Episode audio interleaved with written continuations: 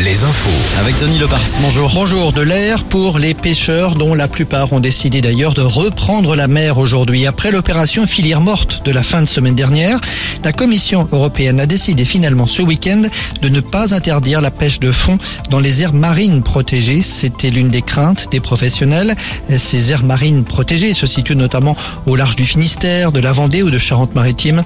La question des fermetures de zones de pêche prévues dans le golfe de Gascogne, elle, n'est pas réglée. Un ancien militaire condamné aujourd'hui à Lorient à deux ans de prison ferme. Cet homme organisait des stages de survie dans le Morbihan et au cours d'un de ces stages en août 2020, un homme de 26 ans avait trouvé la mort après avoir ingéré une plante toxique confondue avec une autre plante. Ce Morbihanais avait succombé trois jours après. D'autres participants avaient eux été malades. À Angers, une descente de police ce matin. L'opération antidrogue a eu lieu dans plusieurs quartiers de la ville, dont le quartier de Montplaisir. Et selon Ouest France, une quinzaine de personnes auraient été interpellées. Une partie d'entre elles sont en garde à vue. À Poitiers, la police est intervenue ce matin pour mettre fin à des affrontements entre étudiants à l'entrée de la fac des sciences humaines. Affrontements entre étudiants d'extrême droite et étudiants d'extrême gauche. Chacun veut s'approprier le blocage de la fac.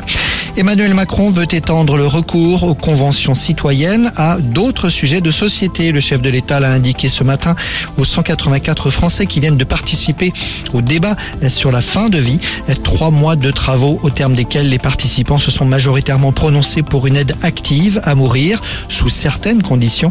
Le chef de l'État souhaite un projet de loi d'ici la fin de l'été. La Coupe du Monde de rugby en France. À cinq mois de l'événement, les organisateurs lancent une campagne de recrutement pour le bon déroulement de la compétition. 5000 personnes sont recherchées pour des contrats d'intérimaires, des contrats de deux mois dans certains cas.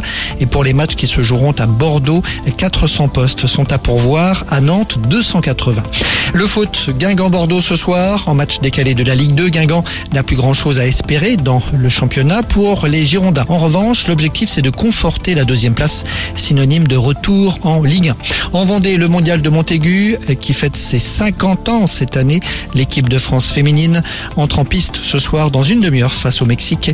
Comme chaque année, les finales de ce grand tournoi international se joueront le week-end de Pâques.